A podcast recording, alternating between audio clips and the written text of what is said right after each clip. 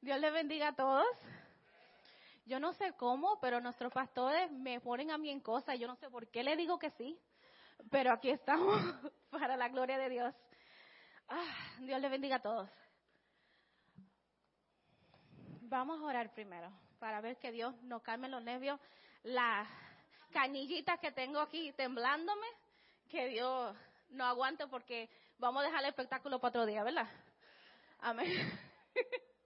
que Padre amado, venimos ante ti, Señor, agradeciéndote, Señor, esta oportunidad, Señor amado, agradeciéndote, Señor, por la palabra, Señor, que tú vas a traer, Señor, a través de mi boca, Padre amado. Gracias, Señor Jesús, Señor, por cada oído, Señor, y cada corazón, Señor, que me escucha, Señor amado, que escucha tu voz, Señor, a través de mí, Padre amado. Que sea lo que tú quieras decir, el mensaje que tú tienes para tu pueblo, en el nombre de Jesús. Amén. Ok, so la semana pasada, sí, nos acordamos, la pastora empezó a darnos la historia del libro de Ruth.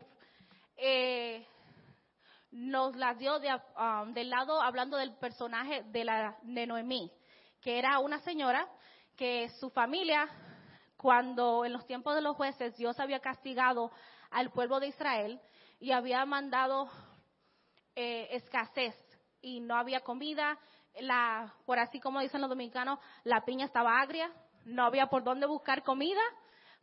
su familia, ella, su esposo y sus dos hijos decidieron salir de la tierra prometida, como nos decía la pastora, del lugar de la promesa, y ir a una ciudad llamada Moab.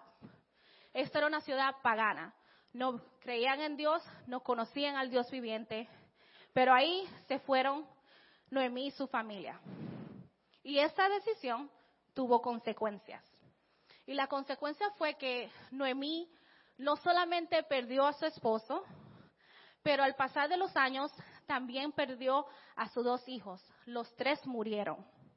Y Noemí se encontró en una situación donde como una persona mayor, como viuda, en el sistema en que vivían, para ella no había manera de ella poder levantarse, ella no podía casarse, no tenía derecho a trabajar, eh, estaba destituida.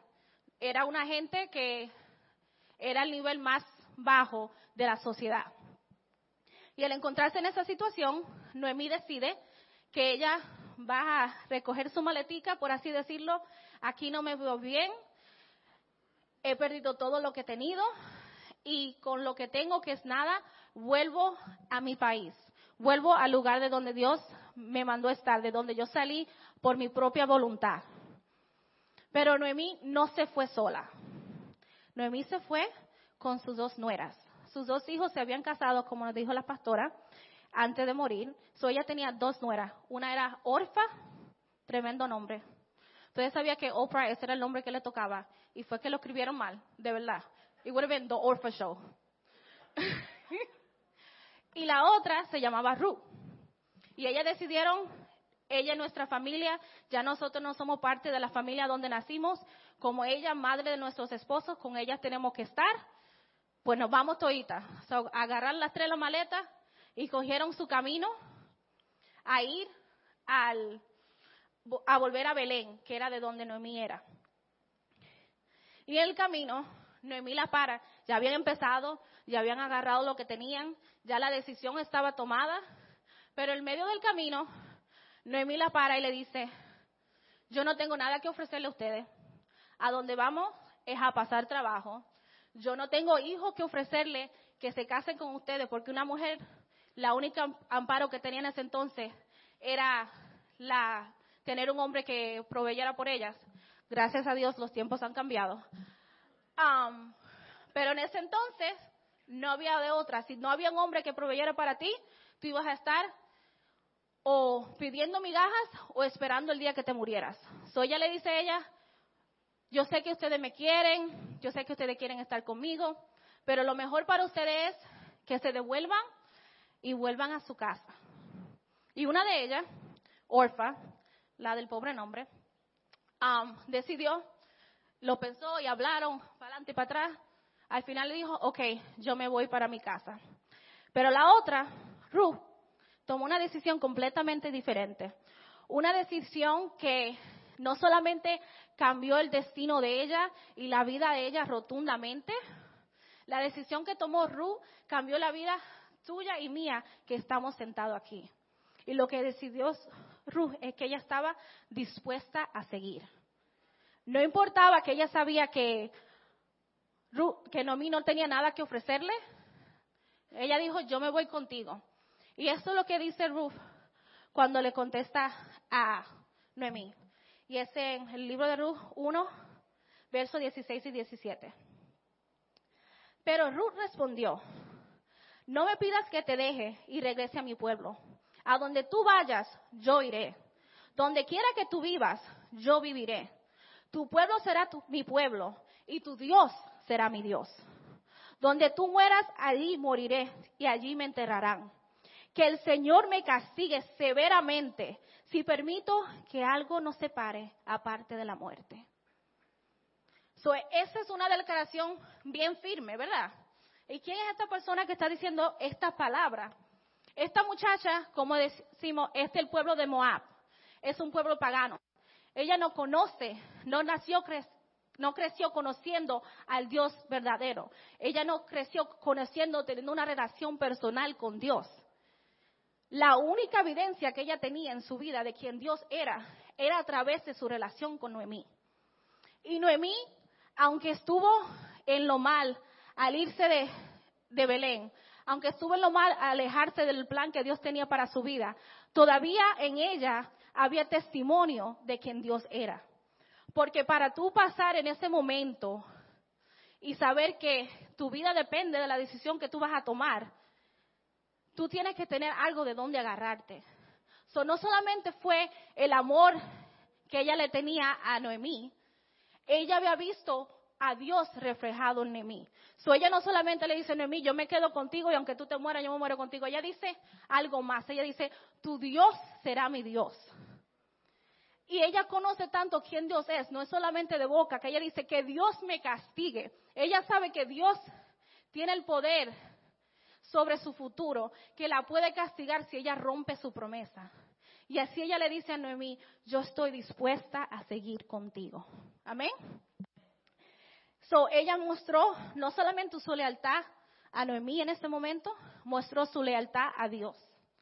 Y quién sabe que Dios es un Dios que recompensa la fe y la lealtad. Amén, ¿verdad? Dios recompensa eso. So, como le estaba diciendo, Ruth es una persona pagana. Ella conoció a Dios a través de Noemí y no tiene manera, no tienen dónde ampararse, no tienen con qué caerse muertos, como decimos también nosotros los dominicanos, no tienen nada. Y ellas se van, llegan a Belén, Radio Bemba, el chisme, todo el mundo se entera, como dijo Alex, y todo el mundo sabe que Noemí llegó, Noemí llegó sin nada, sin sus hijos, pobres, no tiene derecho a la tierra de su esposo, a la tierra de sus hijos, está completamente sin nada. Solo anda con una muchacha que nadie conoce llamada Ruth. Y el libro de Ruth tiene una cosa bien interesante, que es un libro bien chiquito, son cuatro capítulos, bien rápido uno lo lee, pero tiene tanto contenido y muestra una historia de amor. Muestra una historia de amor entre Ruth y un personaje que vamos a conocer en un momento. Y Ruth como una persona que no nació judía, que es gentil, como usted y yo, que creímos en Dios, no siendo de descendencia judía, ella nos representa a nosotros. Ella representa a la iglesia y la gracia de Dios que Dios tiene para nosotros. Y el, y el, personaje que vamos a conocer también representa a Jesús, a Dios, como Él tiene gracia para con nuestras vidas. So, vamos a leer un poquito. Yo voy a empezar a leer en Ruth capítulo 2. Yo no sé a quién le gusta la novela aquí o leer, ver película de romance, pero si un día quiere una buena historia, a veces es mejor agarrar la Biblia que verse porquería, porque Dios la escribe mejor. So, vamos a ver qué pasa con Ruth cuando ella llega a Belén. Amén. Okay. Había en Belén un hombre rico y muy influyente llamado Boz, que era pariente de Elimelech, el esposo de Noemí. So aquí está este cristiano, no lo conocemos, sabemos cómo que se llama Boz, que es rico y que es pariente de Elimelech. So él era, yo no sé si sobrino, second cousin twice removed. Yo no sé qué él era, pero era de la familia de Abimelech. Un día, Ruth, la moabita, le dijo a Noemí, déjame ir a los campos de cosecha a ver si alguien en su bondad me permite recoger las espigas del grano dejado atrás. So, una cosa, en ese entonces, porque Dios, antes de, como decía Alex, que hubiera welfare, que hubiera sistema de ayuda, sección 8, todas estas cosas, Dios provee para todo el mundo en la sociedad. Y Dios había proveído para las personas que eran pobres, para los que no, que eran, que estaban pasando por un sitio que no tenían de comer. Y lo que él hizo fue poner una ley en la cual cuando la gente estaba cosechando y sacando el grano, Dios mandaba que no se sacara todo. Ellos lo cortaban, yo nunca he estado en una finca, yo no sé cómo era eso, pero ellos lo iban cortando y el mandato de Dios era que tenían que dejar atrás para que si alguien que tuviera necesidad pasara por atrás y recogiera comida para ellos. Ahora, eso es interesante en un par de cosas. Ruth le dice a Noemí, bueno, estamos aquí, no nos vamos a dejar morir, so, yo voy a salir. Me imagino que Noemí le ha enseñado la ley, que ella sabe que esa es una opción. So, yo voy a salir y voy a tratar de ver qué yo consigo. Me la voy a buscar. Como hacemos aquí, que la gente busca una chiripa, ¿verdad? Lo que sea que tú puedas para tú poder sobrevivir. Ahí está Ruth. Pero Ruth está viviendo en el tiempo de los jueces. En el tiempo de los jueces, la gente de Israel, la gente de Belén, no estaban siguiendo la ley de Dios. No estaban haciendo las cosas como Dios las mandaba. So Ruth, al salir de ahí, no tenía garantía de que cuando ella fuera donde fuera, la iban a dejar cosechar, ¿verdad? No tenía garantía que cuando ella estuviera andando en una finca grandísima sola, una mujer vulnerable, que nada le iba a pasar. Pero ella, aunque era peligroso, aunque siendo mujer viuda, siendo una persona extranjera, tenía toda la de de que alguien le iba a hacer algo o decir algo, ella se tiró. Pero antes de tirarse, ella le pide permiso a Noemí, porque el riesgo era para las dos. Si Ruth se va y no vuelve, Noemí también no tiene nada. Y ella, aunque Ruth era mayor, digo, Noemí era mayor, aunque tal vez en la sociedad la veían como que no tenía valor, ella valoraba el consejo de Noemí. Y Noemí le dice, ok, vete, no hay problema. Y aquí es cuando, usted sabe que a veces nosotros pensamos que las cosas no pasan así por así, ¿verdad? Que es coincidencia, que estemos sentados aquí hoy es coincidencia, que decidimos venir a esta iglesia es coincidencia. A veces hasta los zapatos que nos ponemos no es coincidencia. Dios tiene una razón, ¿verdad? So, va saliendo sin ella conocer lo que va a pasar, pero ella está confiando y para allá voy, ¿verdad? Y dice así, así que Ruth salió a recoger espigas detrás de los cosechadores. Y resultó que lo hizo en un campo que pertenecía a vos, el pariente de su suegro em, Elimelech. So, de todos los sitios a donde ella pudo ir a parar, ella fue a parar al lugar que más le convenía, que era un sitio donde había alguien que técnicamente era familiar de ella, que tenía un chance más grande de que la ayudaran. Aunque a veces no siempre la familia ayuda una a la otra, pero por lo menos ella no lo sabía, Dios ahí fue que la llevó. Mientras estabas allí, llegó voz de Belén y saludó a los cosechadores. So, otra cosa, no solamente ella llega al lugar correcto, ella llega al tiempo correcto. Porque vos, como un hombre rico, no todos los días estaba atendiendo la finca, y si tenía muchas propiedades, no había quien dijera que ese día él iba a estar ahí. Pero como Dios sabe lo que hace, era el tiempo correcto, era el lugar correcto. Amén. Mientras estaba allí llegó vos y vos le dijo a los que cosechaban, el Señor esté con ustedes. Y le dicen ellos, el Señor le bendiga, le contestaron. Ahora, acuérdense, esto no dice algo de la persona de vos estamos viviendo en el tiempo de los jueces. La gente hace todo lo que quiere. Si ustedes leen el libro de los jueces, van a ver todas las barbaridades que el pueblo de Israel estaba cometiendo a diario. So que el saludo que él tenga para la gente que trabaja para él es que Dios le bendiga, ya habla del carácter de vos. Ya nos dice que aunque el mundo está haciendo lo que quiera hacer, vos aparentemente es un hombre recto en frente de Dios. Es un hombre que tiene una relación con Dios. Amén. Entonces, como en la novela, ¿verdad? Llega el momento donde el personaje principal conoce al otro, ¿verdad? Y aquí vamos. Entonces, vos preguntó a su capataz, ¿quién es esa joven que veo allá? ¿De quién es? So, él ve a la muchacha, no la conoce, entre toda esta gente, ¿y quién es esa? Right? Le llamó la atención. Y el capataz le contestó, esa joven moabita que volvió con Noemí, esta mañana me pidió permiso para recoger grano detrás de los segadores. Desde que llegó no ha dejado de trabajar con esmero, excepto por unos momentos de descanso en el refugio. So él puede, viene y le dice, ¿quién es esa? Y el capataz, que es la persona que está encargado de la finca, yo conozco esa palabra porque sí, he visto novelas. Um, en el capataz le dice, oh, esa es la nuera de Noemí, la que vino con ella. Acuérdense que Radio Bemba ya le había dicho a Remunte todo el mundo que Noemí vino con esta muchacha. Aunque no la conocía, ya vos había escuchado de lo que Ruth había hecho por Noemí, ¿verdad? So, algo interesante que yo no sabía acerca de vos cuando estaba estudiando para esto. El nombre de vos significa la fuerza está en él. Él es un hombre rico, es pariente de Melech, como hemos dicho, y es el candidato a ser el pariente redentor de Ruth. Ahorita volvemos a lo que es el pariente redentor. Pero algo que yo no sabía era que vos es hijo de Rehab, Rehab. No sé si se lo estoy diciendo bien en español.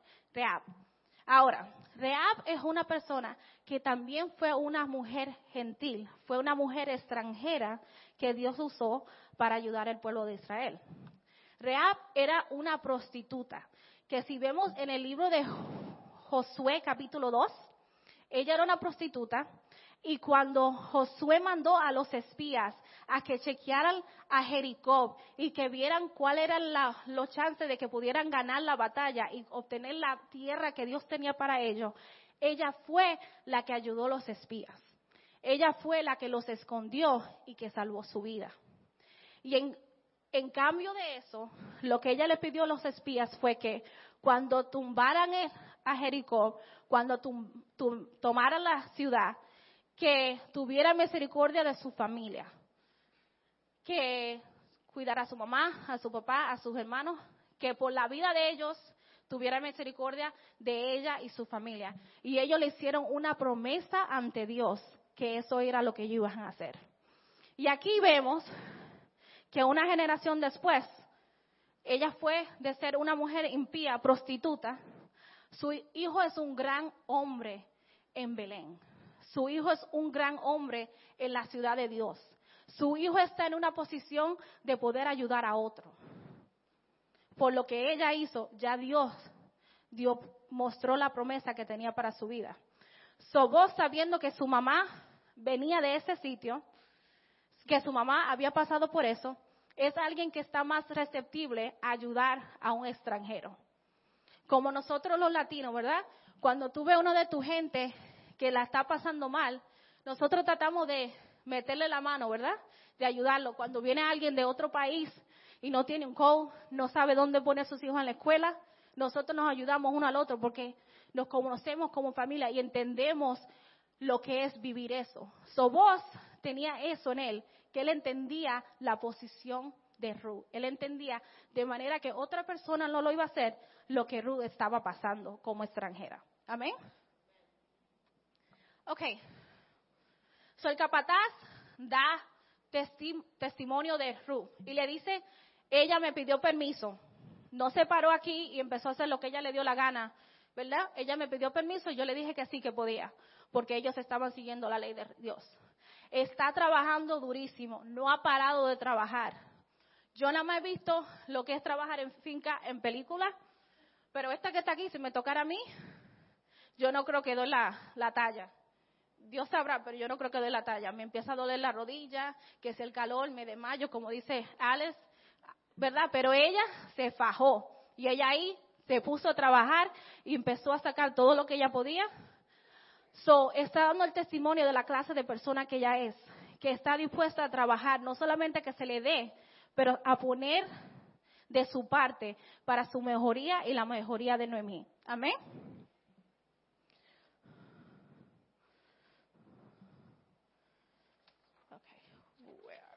I promise it won't be long. Creo yo. Okay. So, por su carácter, hay tres cosas con las que vos recompensa a Ruth. Él, cuando la ve que está pasando eso, va donde ella y le da tres cosas. Déjame leerlo para que no se me, no se me pase. Vos se acerca a Ruth y le dijo, escucha hija mía, quédate aquí mismo con nosotros cuando recojas granos. No vaya a ninguna otro campo. Sigue muy de cerca a los jóvenes trabajando en mi campo. Fíjate en qué parcela están cosechando y sígueles. Advertí a los hombres que no te traten mal. Y cuando tengas sed, sírvete del agua que hayan sacado del pozo. So él le dice, no solamente tienes comida para hoy, no solamente puedes estar aquí hoy, tú tienes libre albedrío de seguir trabajando con ellos. So le está dando provisión permanente a ella y Noemí por el carácter de ella. No solamente le está dando provisión, le está dando protección. Porque como había dicho, ella es una mujer sola en un sitio inseguro donde nadie la conoce, cualquier cosa le podía pasar. Y él le dice a sus trabajadores que nadie la moleste, que nadie la toque. Es como la primera póliza ante sexual harassment nadie me puede molestar, estoy segura que para nosotros las mujeres que a veces nos sentimos tan inseguras cuando estamos alrededor de gente que no conocemos, imagínate un montón de hombres en una finca, le está dando protección. Y encima de eso, le da un privilegio. Y el privilegio que le da es que ella no tiene que ir a buscar en un pozo el agua, sino que a ella se le va a traer el agua. Y aún más, él la manda a que venga y se siente a comer en la mesa de Él.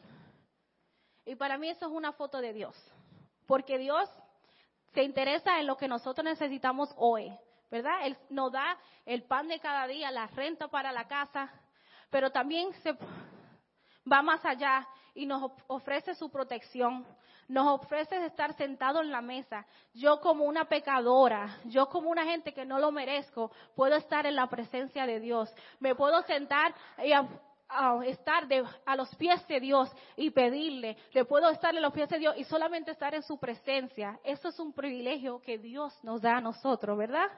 Amén. So, él, como tipo de Jesús, le da todo eso a Ruth por su, por ver el carácter que él tenía, ¿verdad? Que ella tenía. Y a volver donde Noemí, Noemí no es boba, ¿verdad? Ella volvió donde Noemí no solamente con lo que cosechó para poder tener de comer, para poder vender si era necesario, también le trae de la comida de la mesa a Noemí. Y Noemí se queda sorprendida de la comida de la mesa que era para la gente que trabajaba, para la gente que tenía un estatus mucho más alto que ellas. De eso le está trayendo. Solamente no son las migajas, porque Dios no solamente nos da la migaja, Él nos da aún más de lo que nosotros pensamos, más de lo que pedimos. Sonemí, siendo una persona con sabiduría, le dice, mija, no te apures, que Dios no está amparando. Vuelve a ir a donde Él, haz lo que Él te, eh, lo que él te diga, sigue yendo. Y, él, y ella es la que le dice a Noemí que Él es pariente de ellos, que es su pariente redentor. Ahora, la semana que viene, cuando el pastor predique, él va a, explicar lo que es pariente redentor y lo que es esa bendición que vino a nosotros a través de Ruth y de Boaz. Solo me voy a seguir yendo más allá. Pero sí le quiero dar un testimonio, porque como le estaba diciendo, no solamente es la historia de Ruth y de Boaz, es una foto para nosotros de lo que Dios hace con nosotros si estamos dispuestos a seguirnos. Ruth salió de un sitio donde no sabía qué iba a pasar con ella, si iba a tener comida, si iba a poder vivir, si se iba a morir en el camino, si alguien la iba a matar. Ella no sabía nada, pero ella, porque conoció a Dios, estuvo dispuesta a seguir el camino, ¿verdad?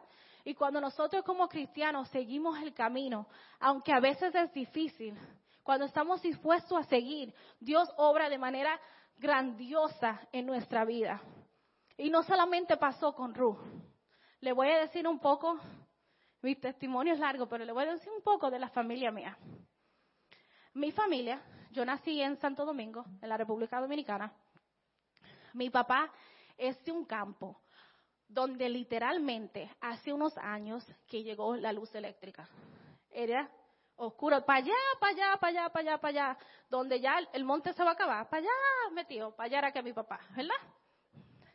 Mi papá, cuando niño, él nunca quiso quedarse ahí. Salió a la capital, conoció a mi mamá, la familia de ella en un momento había tenido un estatus alto y por situaciones de la vida lo habían perdido. So, estaban como clase media, vamos a decir. Y mi papá se puso a trabajar, tuvo su propio negocio, le estaba yendo bien.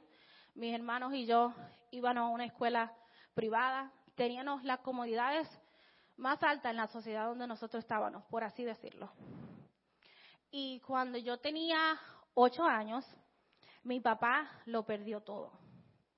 El negocio se fue a pique, había un montón de gente a quien él le debía dinero y de un día para otro, yo creo que fue en tres días, cogimos lo que teníamos y venimos para acá, para Nueva York. Y venimos a vivir. Eran mi tía, mis dos primas, una de las que está acá, mi hermana, mi hermano, papá, madre y hasta la abuela. So, estábamos en un apartamento de un solo cuarto. Estábamos, había un bumper, dos arriba, dos abajo de la niña. Mi tía estaba en un swim bed. Mi mis padres y mi hermano estaban en un sofa bed de lo que se sacan. Mi pobre abuela estaba en una cama sandwich en la cocina. Y ahí estábamos con Miguelito andando por ahí, los ratones, todo eso. No conocíamos el lenguaje, no nos conocíamos el sistema del país. Estábamos en la 196 y Creston, donde habían droga por todos los lados, donde llegó al punto que los que vendían la droga le besaban la mano a mi abuela. Ahí estábamos todos, ¿verdad? Habíamos perdido todo, no sabíamos nada. En ese entonces mis padres eran recién convertidos. Yo creo que tenían tal vez año y medio, dos años de haberse convertido. Estaban completamente, por así decirlo, verdecitos en el Señor. No tenían nada. Pero cuando mi papá llegó aquí, hubo un día que él salió con todos los problemas y no sabía qué iba a hacer y cómo iba a, sacarnos nosotros adelante. Y él empezó a caminar de la 196 y Creston. Y caminó, y caminó, y caminó. Y llegó a la 184 y Walton. Y vio una iglesita pentecostal. Y ahí Dios lo dirigió. Ahí conocimos gente que nos dieron los coques que que nos ayudaron con la ropa que queríamos, que necesitábamos, que le dieron trabajo a mi papá de construcción, algo que él nunca en su vida había hecho, y ganaba 50 dólares por día. Y con eso le iba a sacar a nosotros cinco a camino. Pero una cosa que aunque ellos eran jóvenes en el Señor, ellos estaban firmes en que iban a seguir a Dios. A donde ellos fueron a buscar amparo fue a una iglesia. Y mis padres, en todas las cosas que pasaban, cuando no había comida, yo me acuerdo que alguien en el building ordenaba pizza extra y nos tocaba la puerta, nos decía, ¿quieren pizza? En mi casa no había nada. Cuando no había dinero que para pagar la renta, yo me acuerdo una vez que yo vi con mis ojos, mi papá entró a una bodega, tenía un par de pesos, iba comprando algo, unas papitas, y cuando ve, encuentra 20 dólares en, la, en el piso, la agarra y con eso comimos esa semana porque no había para comer. Y Dios nos fue levantando. Mi padre se hizo pastor. y fue maestro en el instituto por más de 20 años. Y cuando nosotros llegamos a la mejoría, que pensábamos que esto es lo mejor que nos podía pasar, fue cuando él le dieron una supería. Y estábamos en Mochulo Parkway, había, no había que preocuparse por la renta, porque mientras él trabajaba, teníamos techo sobre la cabeza. Porque yo me acuerdo ir a la escuela y no saber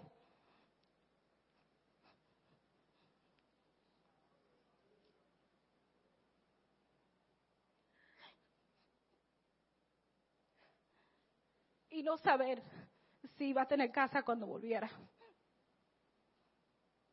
Y en esa supería, Dios le dio a mi papá una idea de un negocio. Y matando ratones en un cubo, él le dijo a Dios, tú no me hiciste a mí para esto. Tú no me traíste aquí a seguir pasando trabajo con mi familia. Hay una razón por la cual yo estoy aquí. Y yo te estoy siguiendo. Así que ayúdame. Thank you. Y Dios le dio la idea para un negocio. Y fue un home care agency. Como la cosa de home attendant, esa clase de cosas. Para ese entonces, empezar un negocio así costaba millones de dólares. Millones de dólares que nadie tenía mi papá no tenía conocimiento de lo que era ese negocio. Conocía a unas enfermeras que lo habían trabajado, había visto a gente que lo que le habían orientado, pero creyendo en Dios y con 15 mil dólares que yo no sé de dónde pudieron conseguir y guardar, empezaron un negocio en medio de cuando empezó la recesión aquí en los Estados Unidos. No había un banco que prestara un centavo no había nadie que metiera la mano. Y yo estaba en high school.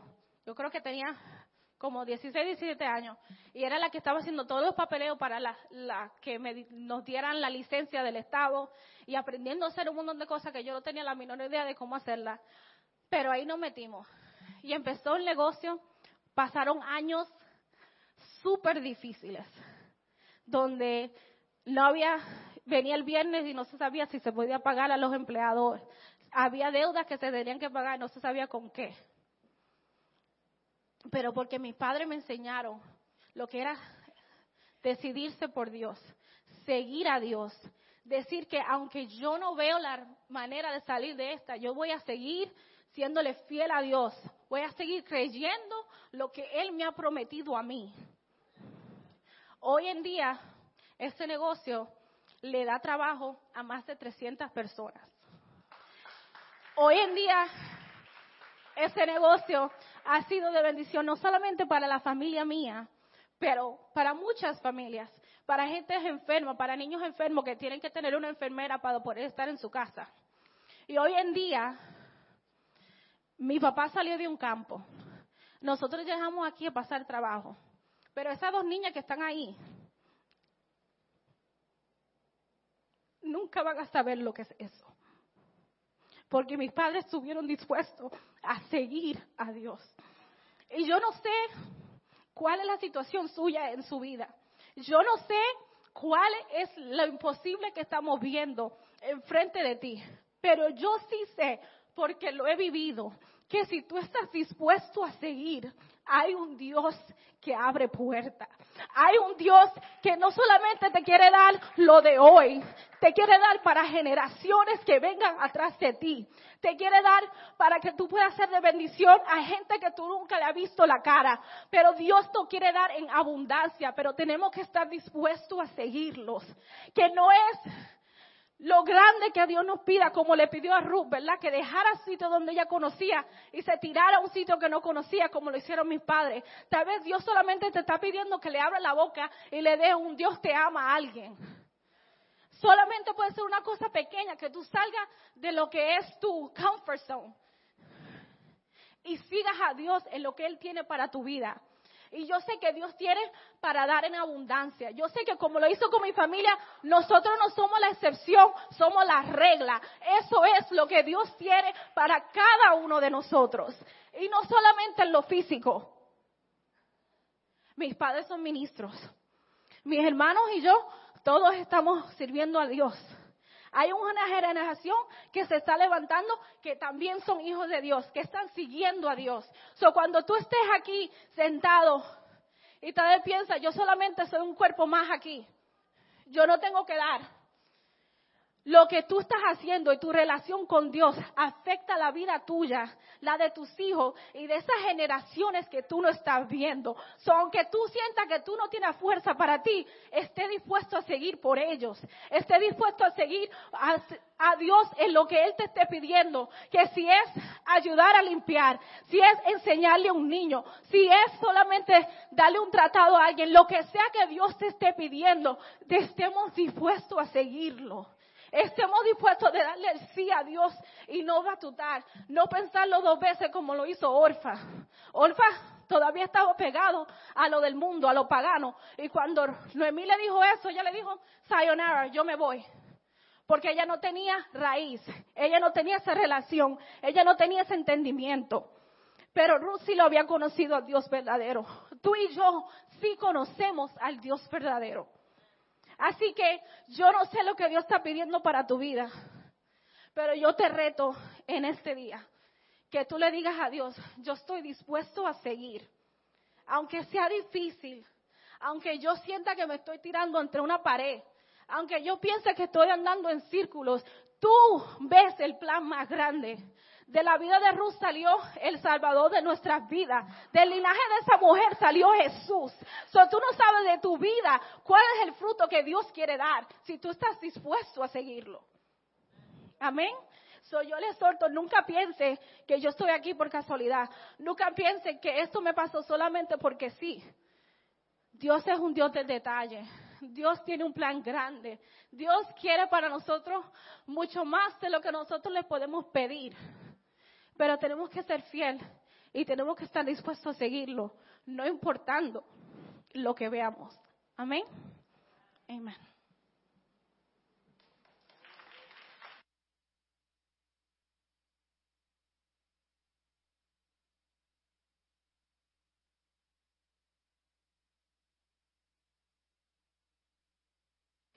Praise the Lord. No hay nada más que añadirle a eso. Solamente decir ¿Cuánto están dispuestos a seguir?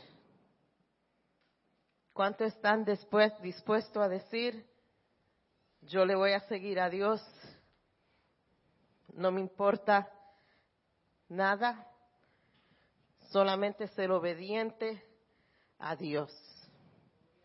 Y no hacerlo esperando, yo voy a seguirte Señor porque me espera una bendición es yo voy a seguirte Señor porque eso es lo que está en mi corazón. Porque te amo con todo mi corazón. Porque si quiero ser obediente a lo que tú me has mandado hacer. Porque quiero ser obediente a tu palabra. Quiero ser obediente a lo que tú puestos en mi corazón. Y en esta tarde, el llamado es fácil. El llamado es una pregunta estás dispuesto a seguir. Y en seguir no digo, estás dispuesto a servirle a Dios, porque yo creo que la mayoría de nosotros que estamos aquí tenemos una relación con Dios. So ya hemos hecho el primer paso, pero ahora es en el estar dispuesto a seguir, estás dispuesto a hacer más para el Señor. Está dispuesto a decirle, Señor, Señor, toma mi mano, guíame, Señor. Que en la prueba, en la buena y en la mala, aunque esté triste, aunque me sienta broken, rota, yo te serviré, Señor. Y si necesitas oración en esta tarde, levanta tu mano. Si te quieres parar, párate. Si quieres subir aquí adelante y recibir oración, lo puede ser también. Y dile, aquí estoy.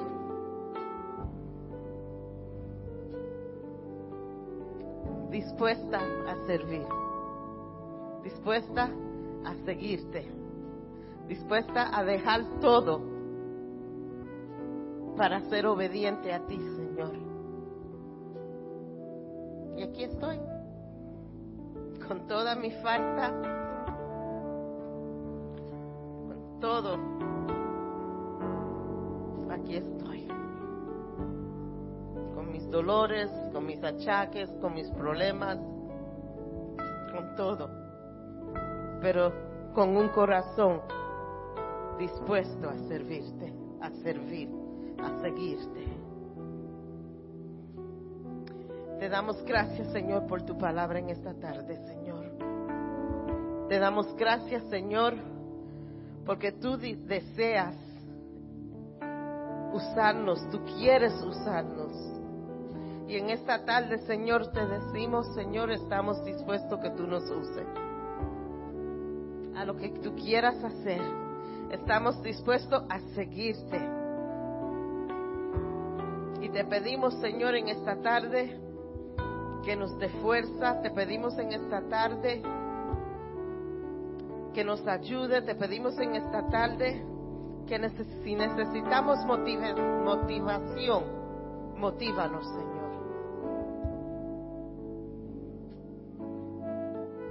Te pedimos, Señor, que tú empieces a bregar en nuestros corazones. Señor, obre en nuestros corazones y en nuestras mentes. Porque te queremos seguir. Te queremos seguir a donde tú vayas. A donde tú quieras que nosotros vayamos. Ahí nosotros queremos ir. Que podamos decir como Ruth dijo, a donde quiera que tú quieras que yo vaya, yo iré. Donde quiera que tú me llames, yo voy. Porque tú eres el Dios que yo quiero servir. En ti yo quiero tener mi vida entera. Y te doy mi vida entera, Señor. Te la presento ante ti,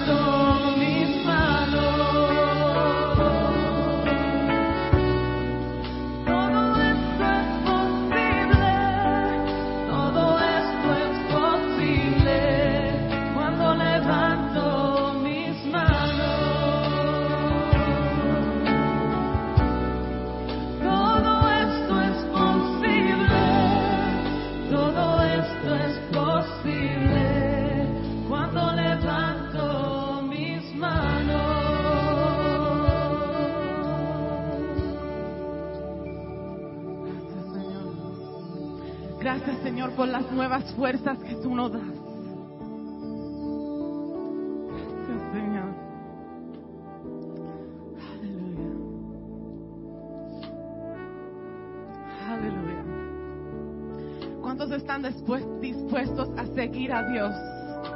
No importando en qué situación tú estés, como decía Nieves.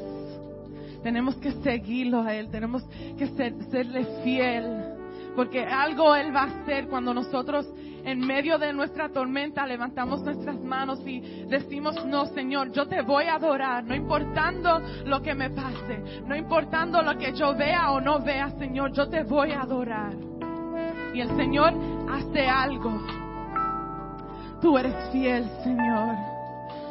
Te pedimos, Señor, que nos des fuerzas, Señor, para hacerte fiel a ti, Padre. Danos fuerzas, Señor, para nosotros seguirnos, seguirte a ti, Señor, en medio de nuestra tormenta, en medio de nuestra dificultad, Señor. Anhelamos de ti, anhelamos de tu presencia, Señor, pero somos débiles sin ti. No somos nada sin ti y nada lo podemos hacer sin ti, Señor. Danos fuerzas, Padre. Que nosotros eh, de este lugar, Señor, aunque nos vamos, Señor, que no nos vamos sin tu presencia, Señor. Que tú sigas delante de nosotros, Señor. Que nosotros sigamos guiando, que tú sigas guiándonos, Señor. Y que nosotros sigamos detrás de ti, Señor. Detrás de tu guianza, detrás de tu presencia, Señor. Te damos gracias por la palabra que tú nos has dado en este día a través de Nieves, Padre. Que tú sigas usándola, Señor, para tu gloria. Que tú sigas llenándola de tu palabra y tu unción, Padre. Que ella pueda seguir predicando tu palabra, Señor. Te damos gracias, Padre. En tu dulce nombre todo esto te lo pedimos. Amén.